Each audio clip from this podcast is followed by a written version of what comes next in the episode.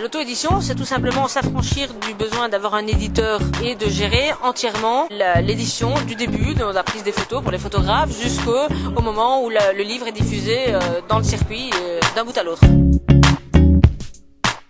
Bonjour, c'est Régis Moscardini du blog auxonature.com et je suis très heureux de vous retrouver pour ce 43e épisode du podcast Interview de photographe nature, la seule et unique émission sur le web qui vous aide à mieux photographier en compagnie des meilleurs photographes de nature francophones. Pour ce 43e épisode, je reçois Joëlle Verbruge, avocate, photographe et spécialisée dans le droit à l'image. Pour tout vous dire, ça faisait un moment avec Joëlle qu'on se croisait sur le net sans vraiment jamais prendre le temps de, discuter. Et on a profité d'être en même temps au salon de la photo à Paris pour faire l'interview. Alors voilà pourquoi vous entendrez un petit brouhaha de fond, mais vraiment pas gênant du tout. Alors Joëlle est avocate, et il y a quelques années, en voyant beaucoup de grosses bêtises juridiques écrites sur le net, elle décide de partager toutes ses connaissances en droit avec son blog qui s'appelle droit-et-photographie.com. Depuis, elle a écrit pas mal de livres et donc j'ai voulu longuement parler avec elle de son dernier livre qui s'appelle J'édite mon livre tout seul dans la collection Checklist aux éditions 29 bis éditions.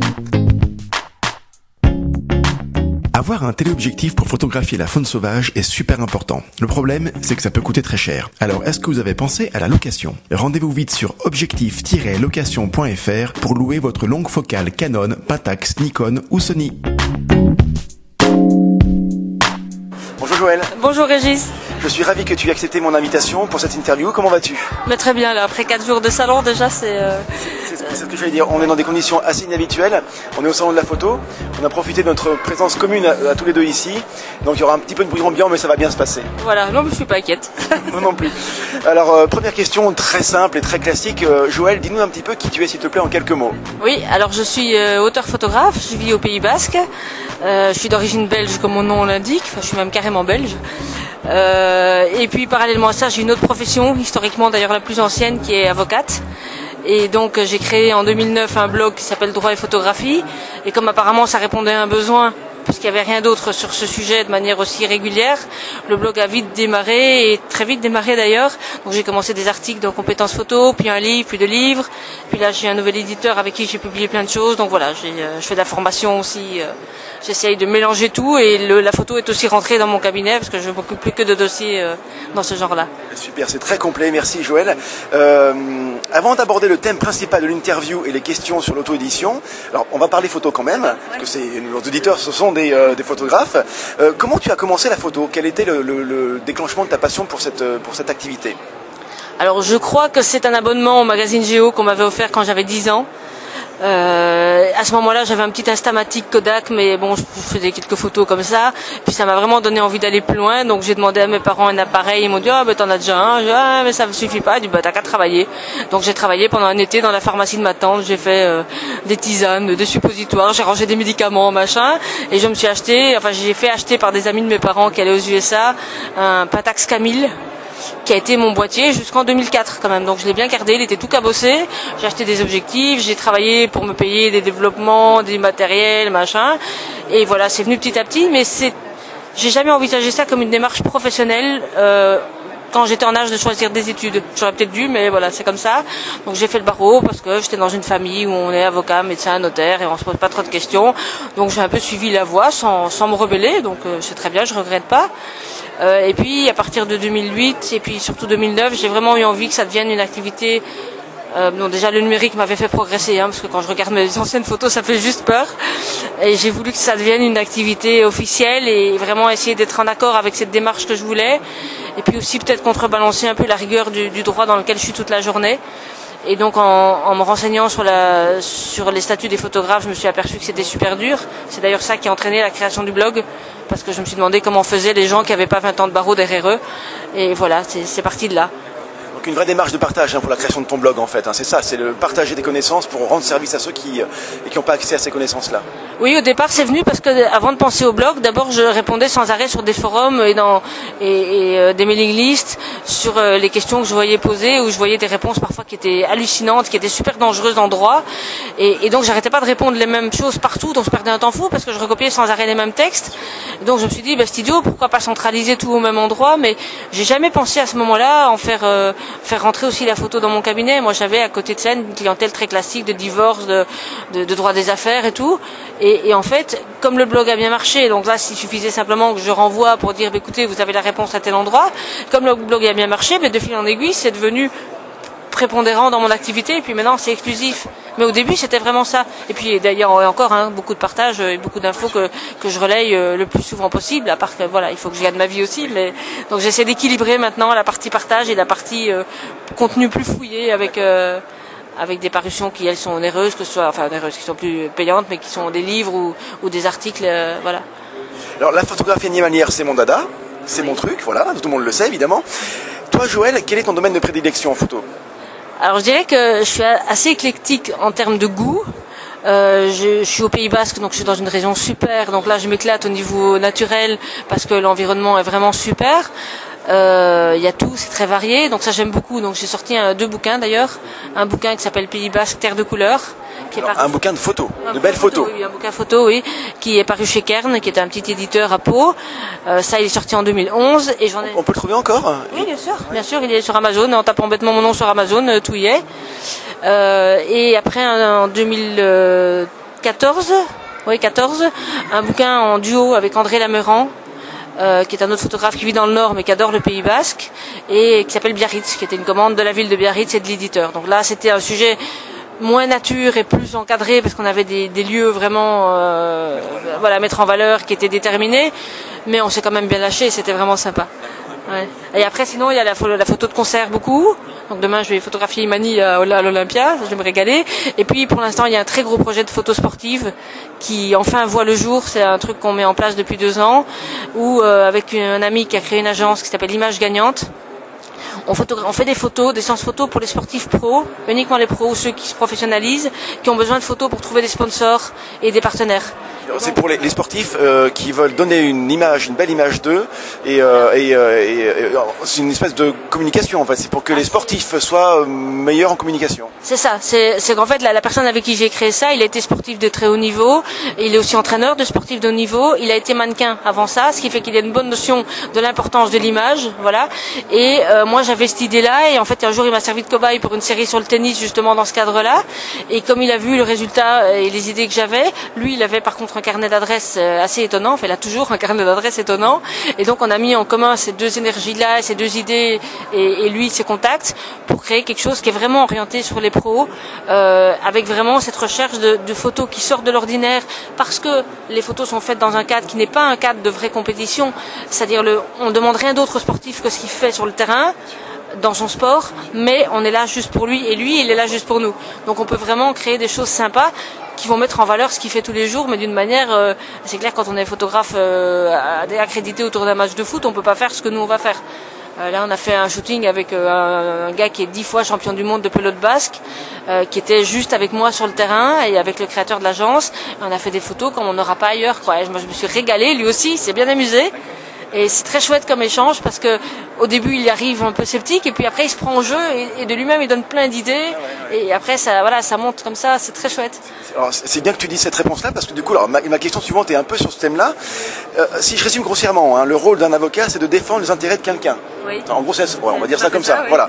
Est-ce que tu penses que la photographie peut aussi parfois jouer ce rôle de défense, c'est-à-dire défendre les intérêts d'un groupe de personnes, d'une espèce animale, par exemple Est-ce que la photo peut aussi jouer, jouer ce rôle-là? Je crois qu'elle doit jouer ce rôle-là, et que pour moi, elle sert à rien si elle n'est que esthétique. Tant mieux si elle est esthétique en plus, mais si la photo, on dit toujours, hein, une photo vaut mieux que mille discours.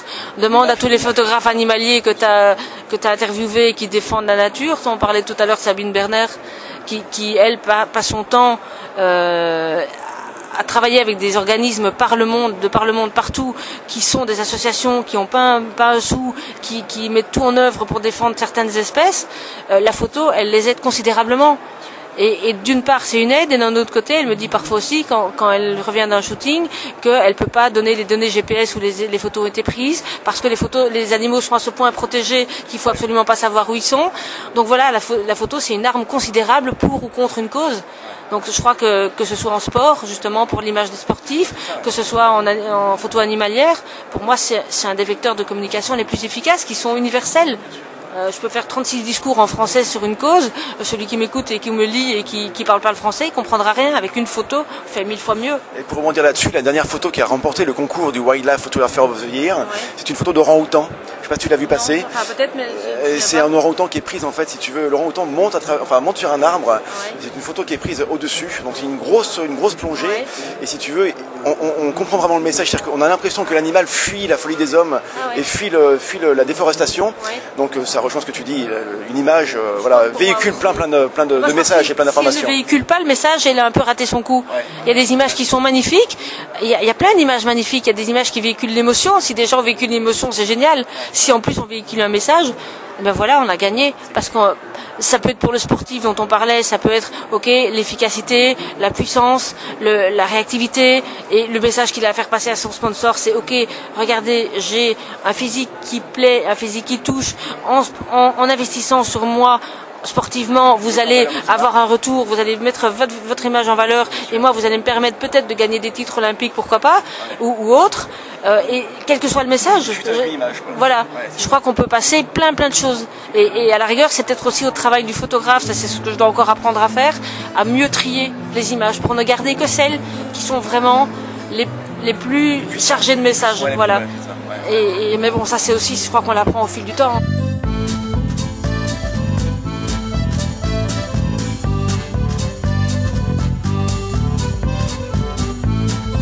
Est-ce que ton métier d'avocate euh, te sert dans la construction de tes images? Alors autrement dit, est-ce que ton métier influence ta pratique photo? Alors, la question que je te pose en fait, c'est que euh, chaque fois je pose cette question à ceux que j'interview, et euh, je pense par exemple à quelqu'un qui était informaticien, il me disait oui, le fait d'être très carré, très construit, ça m'aide dans la construction de mes images. Est-ce que toi tu, sens qu'il y a une espèce de, ah d'aller-retour comme ça entre, entre, ton métier et ta pratique de la photographie? En fait, je crois que c'est même l'inverse. Je crois qu'il faut que je sois aussi côté photo euh, calé sur ma sensibilité à moi et mon émotion à moi, alors que dans le droit, je peux pas du tout être comme ça. C'est pour ça que tu disais que c'est en 2009, j'ai eu l'impression que c'était presque vital à un moment d'arriver à compenser la rigueur du droit dans laquelle j'étais tout le temps, avec ce côté où je peux au contraire faire parler vraiment mes émotions. Alors j'y arrive ou j'y arrive pas, hein, mais, mais où moi je fais la photo à l'instinct. Et d'ailleurs, je me suis souvent aperçu que les fois où moi j'étais mal dans ma peau ou pas bien, ou tracassée, mes photos elles sont pourries. Enfin, techniquement elles sont réussies, mais elles me, elles me parlent pas, il n'y a pas d'âme. Il n'y a pas le message. voilà. et, et cette émotion-là, au contraire, dans les dossiers, je suis obligée de l'évacuer. Je peux pas me laisser emporter par l'émotion d'un dossier. Euh, parce que sinon je fais mal. Toi tu peux pas ou c'est le travail d'avocat qui ne doit pas se laisser. On peut pas on ne, peut pas parce que sinon on n'est pas assez distant du dossier, on n'a pas le recul nécessaire pour avoir. C'est comme un médecin. Si le médecin il se laisse embrigader dans les émotions de son malade, quel travail il va faire Il va le faire très mal. Et nous c'est un peu la même chose. On doit appliquer des règles de droit. On doit expliquer au client, même si lui il est dans une grosse détresse. Alors je parle là plutôt de dossiers familiaux, etc. Mais j'en fais plus. Mais c'est le même principe. Euh, il est dans une énorme détresse. On doit rester serein face à lui. D'abord pour pas paniquer avec lui, ça sert à rien. Pour pas aggraver sa panique. Et puis surtout pour lui dire attention, le droit c'est des techniques, c'est des règles, on peut les appliquer comme ça, on peut essayer de trouver une solution, mais on ne peut pas faire d'émotion dans les dossiers. Ça ne veut pas dire qu'on n'a pas d'empathie pour les gens, ça veut juste dire qu'on ne peut pas se laisser envahir par ça, sinon on fait mal son boulot. Et donc la photo, la photo te permet de, de lâcher prise, quoi. Exactement, se trouve un équilibre avec la photo. exactement. Et c'est pour ça que, alors forcément, si je m'écoute, je fais que de la photo, mais il y a aussi, comme tout le monde, un, côté, voilà. Voilà, mais, mais en même temps, c'est vraiment ça qui fait l'équilibre. Si j'ai pas ça, le côté juridique, j'arrive plus à le faire parce que ça, ça bouffe trop, c'est trop, c'est trop technique, il n'y a pas cette part d'émotion. D'accord, super intéressant comme, bah, comme réponse, une réponse qui est très personnelle et, euh, et que je trouve en même temps très, euh, bah, très vraie et euh, vraiment très, très. Pour moi, c'est logique. oui, bien sûr, c'est comme ça que tu le ressens, quoi. Tu sais quoi? Demande-lui à Sabine, pose la même question à Sabine. Et on verra ce qu'elle te dit. Ouais. Effectivement. Alors, Sabine, que je vais bientôt interviewer, qui est aussi avocate, c'est vrai qu'on pourra un petit peu comparer vos réponses sur ce même genre de questions. ça peut être intéressant, c'est vrai. alors, on ne fait pas le même genre de photos, mais j'imagine qu'elle aura peut-être justement. Alors, elle, elle a par contre plus ce côté défense des animaux encore plus engagé que moi par rapport à mes sportifs, c'est pas le même type de message, donc peut-être que ça variera un peu, ça va être intéressant. On, pourra comparer ça, ouais. Euh, alors Joël, tu as pas mal de casquettes, alors parce que en plus d'être inscrite au barreau de Bayonne, euh, tu es aussi conférencière, tu as écrit un certain nombre de livres, et dont récemment une trilogie qui rencontre un grand succès et qui s'appelle Checklist. En quoi consiste cette nouvelle collection?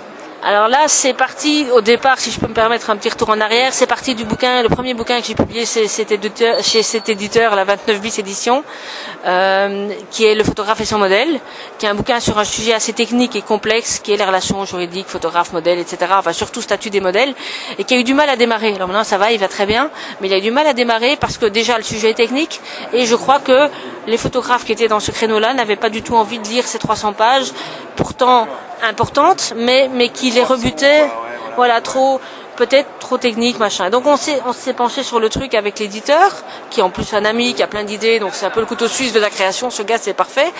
Et donc on s'est dit il faut trouver quelque chose de petit, plus court. Bon, jusqu'à là c'est bien, ça il y a plein de gens qui l'ont fait. On voulait pas faire la même chose que d'autres, parce qu'il y avait forcément des sujets que j'allais aborder qui avaient déjà été abordés ailleurs. Et puis de fil en aiguille, c'était une discussion par téléphone qui a duré un bon moment. Je dit mais tiens, tu connais les livres dont vous êtes le héros? Je dis mais je connaissais mais j'avais jamais lu, ça m'avait jamais tenté. Tu n'avais jamais lu ça? Non. Parce ah, moi j'ai passé des heures et des heures à lire ça dans une espèce d'ambiance fantasy. C'était le, le, le, le, grand.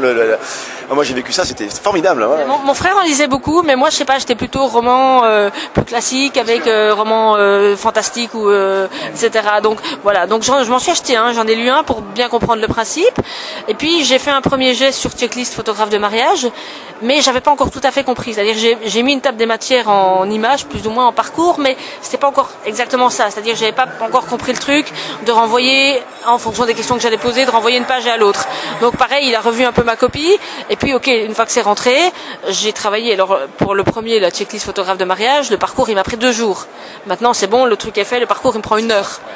Euh, mais quand tu appelles parcours, c'est la table des matières euh, qui, est, qui, qui, est, visuelle. Et c'est vrai que ça, c'est quelque chose de. Alors, écoute, je lis quand même pas mal de livres et j'ai jamais vu ça. Et je trouve que, alors, en plus, endroit où j'imagine un monde qui est très normé, très cadré, donc c'est vraiment super.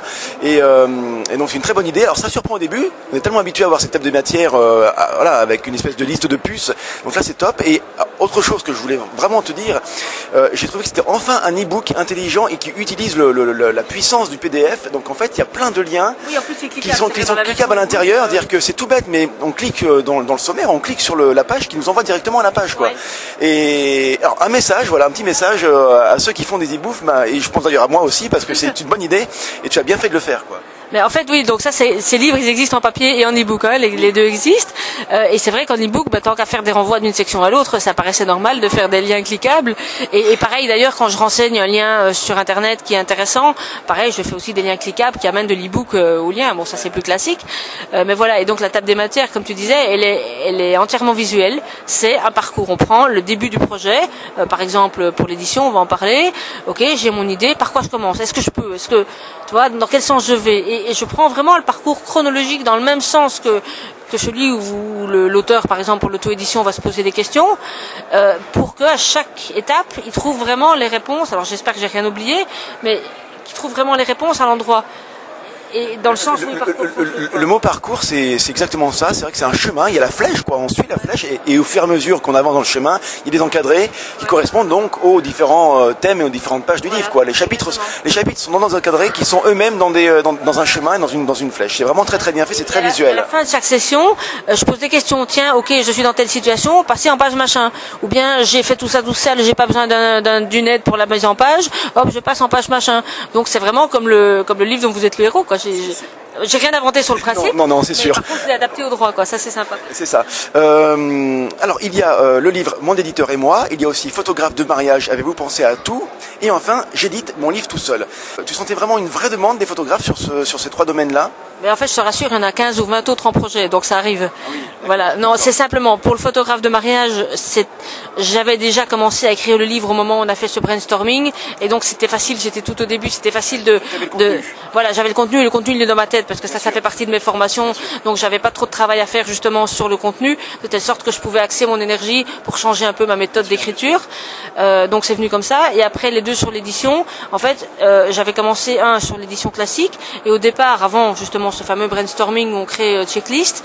Je voulais faire un livre classique sur l'édition en général, avec une moitié euh, qui soit sur l'édition classique, l'autre sur l'auto-édition. J'avais même pensé à un truc qu'on pourrait renverser mais en fait c'était un peu techniquement pénible et puis dès le moment où je suis partie sur cette checklist ben, ça s'imposait d'en avoir deux mais je voulais qu'ils sortent en même temps Alors d'abord, c'était un peu égoïste parce que je savais que si j'en sortais un sur l'édition classique, j'allais recevoir 150 000 mails par jour pour me dire est-ce que ça parle aussi d'auto-édition?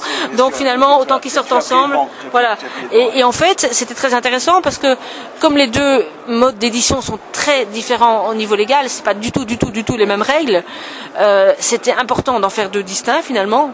C'était beaucoup plus logique. Et, et, celui qui se lance d'office dans l'auto-édition, qui n'en a rien à faire du reste, ben, il achète juste celui qui l'intéresse. Euh, et moi, j'ai vu des gens qui, ça c'est très intéressant, qui sont venus vers moi en disant écoutez, merci, parce que j'étais parti direct vers l'auto-édition. J'ai acheté les deux et j'ai compris que parce que par exemple ils maîtrisaient, maîtrisaient pas bien Internet et qu'ils n'allaient pas pouvoir faire la com comme ils voulaient, et eh bien qu'en fait il valait mieux. Alors sachant qu'en plus ils avaient déjà celui-là, en tout cas il avait déjà un contact avec un éditeur, il valait mieux partir sur une édition classique parce que ça correspondait mieux à son mode de fonctionnement, à ses capacités, enfin ses capacités, à ses compétences plutôt, euh, parce qu'il n'était pas branché Internet, ça lui bottait pas du tout de faire la promo et qu'il s'était rendu compte que l'auto-édition, ben, ça a des avantages, mais aussi des inconvénients, c'est qu'il faut tout faire tout seul, quoi. Donc je suis bien, je suis contente. J'ai pu vraiment aiguiller la, personne, en tout cas celle-là, directement vers ce qui lui correspondait le mieux. Une présentation qui fait que vraiment, alors j'en ai eu, j'ai eu un peu tous les cas de figure. J'ai des gens qui me disent ah c'est génial, mon projet il est juste au début, donc j'ai tout lu d'un coup, et maintenant que je suis en train de, de, de le lancer, eh ben, je reviens tous les jours sur une page différente en fonction de l'avancement. Et c'est bien parce qu'avec cette table des matières visuelles, il retrouve plus vite où c'était, où était la, où, enfin à quelle, à quelle étape il, il en est, et, dès ce moment-là, il retrouve tout de suite la question et, et la confirmation de ce qu'il avait lu, et voilà. Et ça, ça marche bien, oui. Alors, on a commencé à en parler évidemment, donc euh, des, trois livres que tu as, enfin que tu as fait pour l'instant euh, chez cet éditeur, euh, c'est sans aucun doute j'édite mon livre tout seul qui intéresse le plus les photographes animaliers de nature. Alors je le vois bien dans les festivals et les salons, en fait, c'est un sujet qui revient souvent sur la table. On va donc découvrir ce livre ensemble si tu veux bien, Joël. alors tout d'abord, question vraiment super bête, c'est quoi l'auto-édition? Bah, L'auto-édition, c'est tout simplement s'affranchir du besoin d'avoir un éditeur classique, entre guillemets, c'est-à-dire une société dont l'objet principal est de faire l'édition de différents auteurs, et de gérer entièrement euh, l'édition du début, de la prise des photos pour les photographes, jusqu'au moment où la, le livre est diffusé euh, dans le circuit euh, d'un bout à l'autre, avec éventuellement se faire aider par un maquettiste, etc. Mais on maîtrise tout soi-même. Alors, est-ce que ça a toujours existé, l'auto-édition, ou seulement depuis qu'Internet est là? Non, ça a toujours existé, mais par contre, il fallait beaucoup plus de moyens pour l'envisager. Et c'est pour ça qu'on en parlait beaucoup moins. Parce que si on voulait s'auto-éditer il y a 30 ans ou il y a 40 ans, bah, c'est pas compliqué. On a l'argent, on, prépare le fichier. Déjà, il faut avoir un peu de connaissances quand même en informatique. Euh, on va voir un imprimeur, euh, on crée une couverture, on commence à diffuser, à prendre son bâton de pèlerin, ou aller voir un, diffuseur pour négocier avec lui des conditions qui n'allaient pas forcément être intéressantes parce que le diffuseur et le distributeur, ils allaient se complètement d'un petit auteur. Donc oui, techniquement, ça pouvait exister. Mais, mais maintenant, Internet rend les choses beaucoup plus faciles parce qu'il y a tellement de plateformes qu'il y a l'embarras du choix. Euh, alors, ton livre aborde tous les aspects de l'auto-édition. Et quand on voit la table des matières, on l'a vu hein, avec ce système de parcours donc, qui est très bien fait, mais n'empêche qu'il y a beaucoup de choses. Ça fait un peu comme une espèce de grosse montagne à franchir. Est-ce que ça, trouves pas que ça peut faire un petit peu peur, non, toutes ces étapes-là? Est-ce que tu pourrais, il pourrait pas se dire, ah, ça m'intéresse, mais il y a quand même beaucoup de choses à faire, quoi? C'est possible. En même temps, je crois que j'aurais atteint le but si, en lisant déjà les premières parties, ils se disent, ok, il y a à faire, mais en fait, c'est pas si compliqué. Et aller demander un numéro ISBN, mais pourquoi je ferais pas moi-même au lieu de demander à la plateforme de le faire Et puis finalement référencier dans la base de données qui est accessible aux auteurs et auto-édités, bah ça va, c'est pas si simple. Maintenant j'ai mis des captures d'écran pour aider à chaque pas, à chaque étape. Voilà, vous faites ça, vous cliquez là, euh, et là votre livre sera référencé chez tous les libraires. Et, et en fait c'est ça que j'ai voulu faire, c'est me dire, en plus au niveau de l'auto-édition, j'avais aucune connaissance de terrain, donc euh, j'ai découvert en même temps et j'ai mis en forme en expliquant juridiquement, mais pour qu'à chaque vraiment, il n'y a, a, plus qu'à suivre quoi. C'est que suivre le parcours en fait, c'est étape par étape. voilà, si, si, on arrive à se dire après, ok, j'avais peur, bah, finalement c'est pas si compliqué. Bah, on, on, l'a pas dit, mais tu, tu bien, une, une, avocate vous prend par la main, c'est pas à pas quoi. Tu le dis hein, sur la couverture du livre, c'est exactement ça. Enfin, c'est l'éditeur qui a rajouté ça, mais en fait il a pas tort. Il a pas tort. Euh, le mot le mot auto-édition, pardon, laisse penser que tout le monde peut, peut le faire. Est-ce que c'est vraiment le cas Est-ce que tout le monde peut faire de l'auto-édition? Alors en théorie, l'édition, c'est une entreprise commerciale, c'est une activité commerciale. Donc en principe, il faut un, un, une activité, un numéro de SIRET qui correspond à une activité au moins artisanale ou commerciale.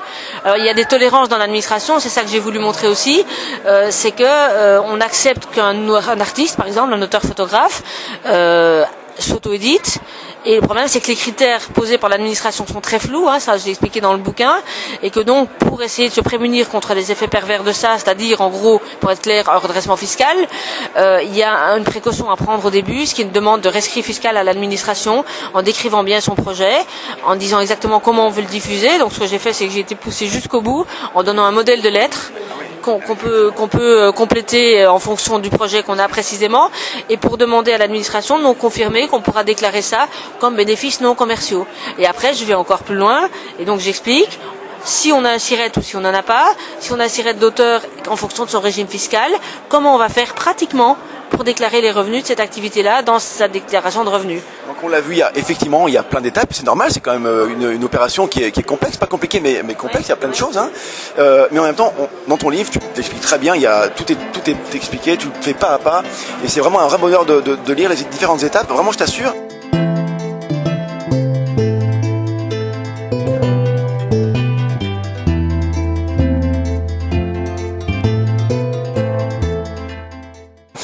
Tu vas pouvoir vraiment lever une grande frustration chez moi, parce que depuis que je lis des livres, et ça remonte à loin hein, quand même, je vois ces deux mentions barbares qui, me narguent depuis le début. C'est ISBN, ISSN. Alors c'est quoi ces machins? Alors ISBN, c'est International Standard Book Number. Euh, c'est un code donc international qui qui, euh, qui distingue qui permet d'identifier chaque livre en fonction de son origine de son pays, enfin du pays où il a été édité ou de la langue. Donc en plus récemment, je l'ai expliqué dans le livre récemment, ça a changé.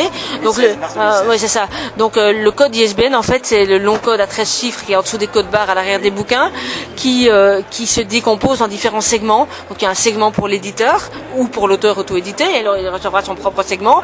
Et après des, des chiffres après plus une clé de contrôle comme une clé RIB chaque chiffre a sa propre signification. Voilà. Et, ça permet d'identifier chaque livre. Et il y a même, c'est même plus parce que le même livre, donc mon livre en version papier, n'a pas le même numéro ISBN que mon livre en version e-book, parce que ça dépend aussi du support.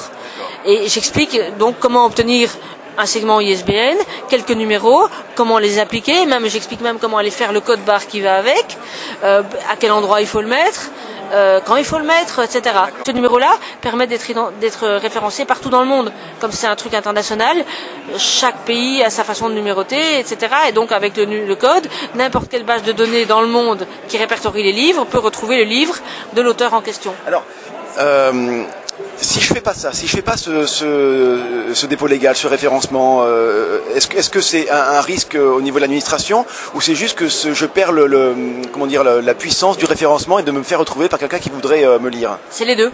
Tu es obligé de le faire. Ah Dès le moment où le livre a une certaine diffusion, tu es obligé de le faire. Et, en plus, tu perdrais la possibilité d'être euh, référencé, ce qui serait quand même dommage.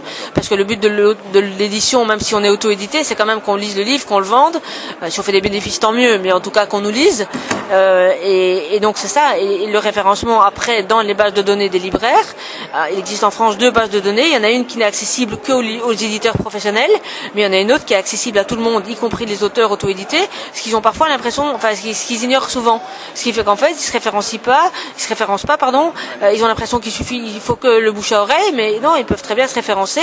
Et donc chaque libraire qui aurait connaissance du bouquin parce qu'un client vient le voir en disant voilà je cherche ça, ah je connais pas, ah ben oui ok, et là il a directement les références pour contacter l'auteur auto-édité. Et ce serait dommage de s'en passer quoi. Euh, alors une fois que le livre est écrit, il y a plusieurs façons de le faire imprimer. On peut confier ça à une plateforme d'auto-édition en ligne, ou au contraire euh, tout faire soi-même. Euh, question vraiment très simple, c'est quoi le mieux? Ah ben je crois que si on n'est pas équipé pour tout faire soi-même, déjà ah non, tout faire soi-même, tu veux dire contacter un imprimeur. Oui, ça, c'est tout à fait possible. Alors ça, ça va vraiment dépendre de chaque personne. Je crois que de manière générale, pour les pour les romans, tous les livres qui se lisent sans sans on va dire euh, contraintes techniques particulières, les plateformes d'auto-édition en ligne sont plus concurrentielles en termes de prix, euh, bien qu'évidemment ça c'est un choix personnel. Après, quand je vois dans les livres photos, quand je vois le succès des imprimeurs comme Escourbiac, la qualité qu'ils proposent, il y en a d'autres, hein, mais c'est ici le plus connu pour l'instant. Euh, c'est forcément très particulier parce que la photo on a envie d'un papier qui soit à la hauteur de ce qu'on imagine pour notre travail photo. Et c'est sans doute bien plus important de passer par un imprimeur qu'on choisit, avec lequel on travaille en direct, pour un livre de nature photographique que pour un roman euh, qui, voilà. Euh, qui, ou pour lesquels les contraintes sont beaucoup moins importantes. Quoi. Et, c'est vrai que je reviens sur ton système de parcours, hein, j'insiste, mais c'est très efficace parce que la question que je viens de te poser, c'est est-ce qu'il vaut mieux faire soi-même ou alors utiliser une plateforme d'édition euh, Eh bien, le parcours permet de bien répondre à cette question. C'est-à-dire qu'en fait, euh, voilà, tu as ces encadrés qui sont des questions et qui permettent d'aller directement au contenu essentiel du, du, livre. Et ça, c'est vraiment très efficace. Parce que, parce que, je sais aussi que les gens peuvent déjà d'une part se poser des questions ou peut-être partir sur une mauvaise direction parce qu'on leur a dit que ceci et cela et en lisant le livre, je dis bah oui, finalement ça correspond pas à mon projet. Euh, je reprends la distinction livre photo et roman. Pour un roman, on n'a pas forcément besoin d'aller voir un imprimeur qui va travailler sur mesure. Euh, tant mieux si on le fait, mais si on peut pas se le permettre financièrement et que ça bloque le projet, pourquoi ne pas trouver une solution moins onéreuse? Et parfois la solution moins onéreuse, bah, la fois d'après on pourra faire mieux ailleurs. C'est peut-être juste un début je ne sais pas si tu, as le droit de le dire, Joël, mais euh, quelle est la plateforme euh, d'auto-édition que tu pourrais conseiller aux auditeurs? Il y en a plein. Hein. Dans le livre, tu en signes quelques-unes, mais tu, tu n'orientes euh, évidemment vers aucune de, aucune de, celles-ci. Est-ce que tu pourrais nous dire s'il y en a une que toi, personnellement, tu trouves mieux faite, plus intéressante au niveau des prix, plus voilà Est-ce que, tu peux le dire ça? D'une part, je pourrais pas trop, mais surtout, je ne me suis pas amusé à, parcourir les interfaces. J'ai juste regardé les conditions générales, parce que moi, ce qui m'intéresse, c'est la façon dont ils vont traiter légalement et juridiquement les relations avec les, auteurs. C'est pour ça que je, je, dis dans le livre, attention, euh, bien sûr, certaines plateformes vous proposent plus de prestations, comme justement demander le numéro d'ISBN à votre place. Ok, par, euh, euh, on va dire facilité, vous pourriez dire oui.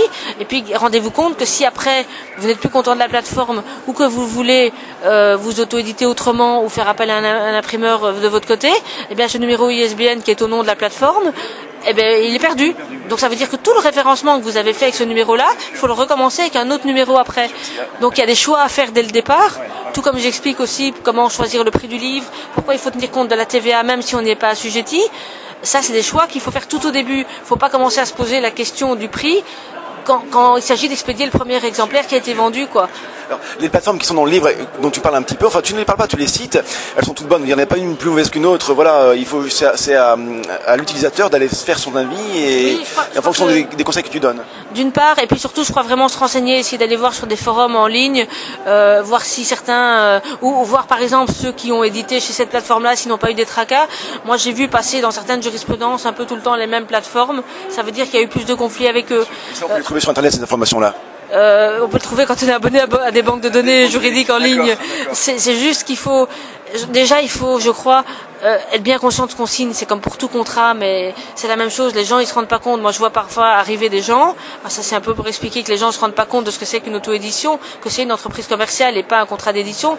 Moi, je vois passer des gens qui me disent Ah, j'ai auto-édité mon livre, je suis content, je viens de recevoir mes droits d'auteur. Je dis Non, vous n'avez pas reçu des droits d'auteur. Une plateforme technique d'auto-édition en ligne, c'est pas un éditeur.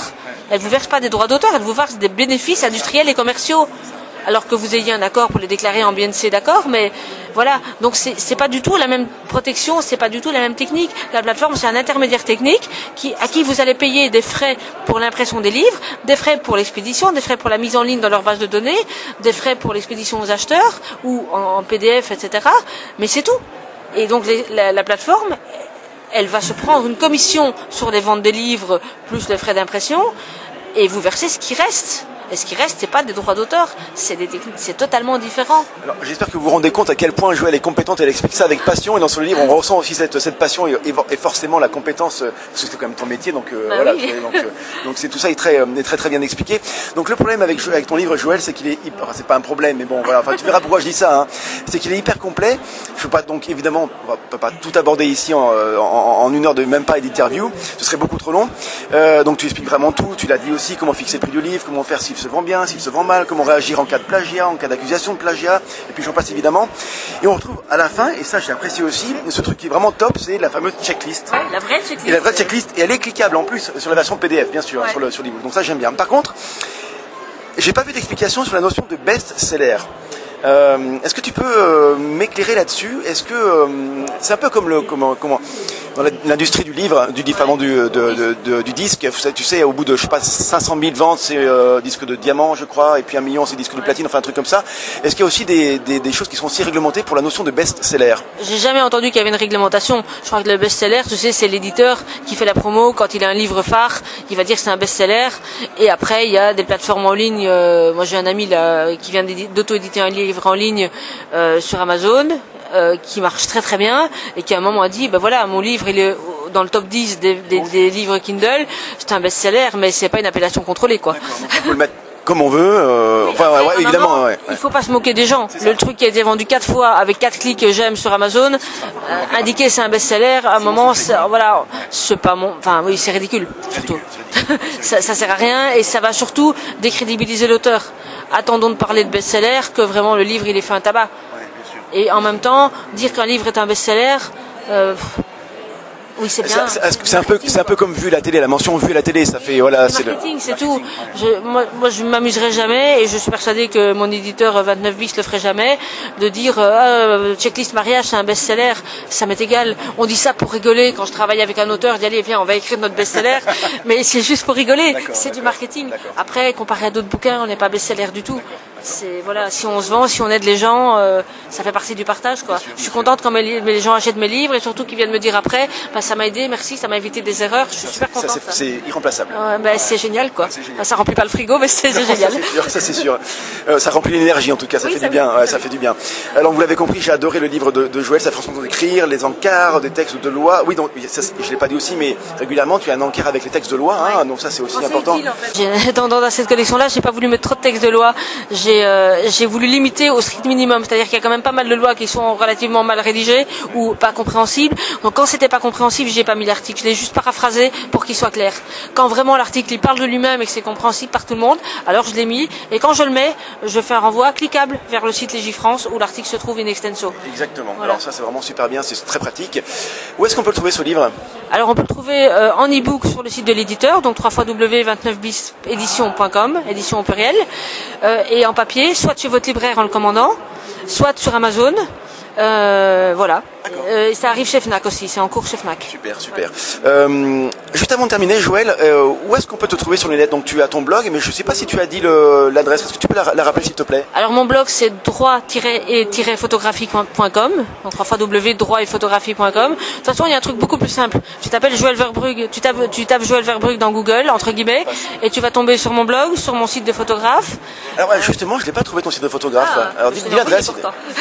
Mince, j'ai mal, fait, fait mon travail alors. c'est pas grave. Donc c'est joël-verbrugge-photographe.com. Mais pareil, en tapant mon nom dans Google, on, on retrouve tout. Et, sinon, il y a très simple, c'est il y a Facebook. J'ai une page Facebook de photographe, une page avec qui s'appelle Joël Verbrugge, auteur mes livres, où j'indique tout ce que je sors comme livre, parce qu'il y en a plein qui arrivent. Euh, il y a une page droit et photographie. Et voilà, il y a moyen. Je vous invite vraiment à, bon, évidemment, à aller voir le livre parce qu'on en a beaucoup parlé, mais aussi aller voir les photos de Joël parce que elle fait des très très belles photos. J'ai vu ces photos de concert qu'elle avait partagées avec moi aussi. Il y a des très jolies choses, donc ne serait-ce que pour le plaisir des yeux aussi, allez voir ce qu'elle fait. Euh, merci beaucoup Joël, c'était un excellent moment. J'espère que le son n'aura pas été trop perturbant. En tout cas, nous, ça nous a pas permis de, ça nous a permis de faire quand même une interview tout à fait, euh, tout à fait sympa. Ouais, mais en tout cas, merci parce que depuis le temps que je te lis, c'est cool de se voir en direct, comme je te disais tout à l'heure. Ça fait au moins 5 euh, ans qu'on se croise dans tous les sens. On n'avait jamais pris ou eu l'occasion de, vraiment parler et d'échanger. Donc euh, voilà, c'était un peu grâce à l'interview que tu avais fait de Nicolas Poiseau que je me suis penché plus sur tes podcasts. Donc ça c'est aussi ma faute à moi. Euh, je ne m'étais pas penché là-dessus avant. Et, en écoutant le podcast de Nicolas, je me suis dit c'est vraiment chouette, c'est convivial, euh, c'est une manière sympa de parler d'un travail. Donc j'ai envie de faire pareil. Donc merci d'avoir accepté. Merci à toi Joël. À bientôt. À bientôt.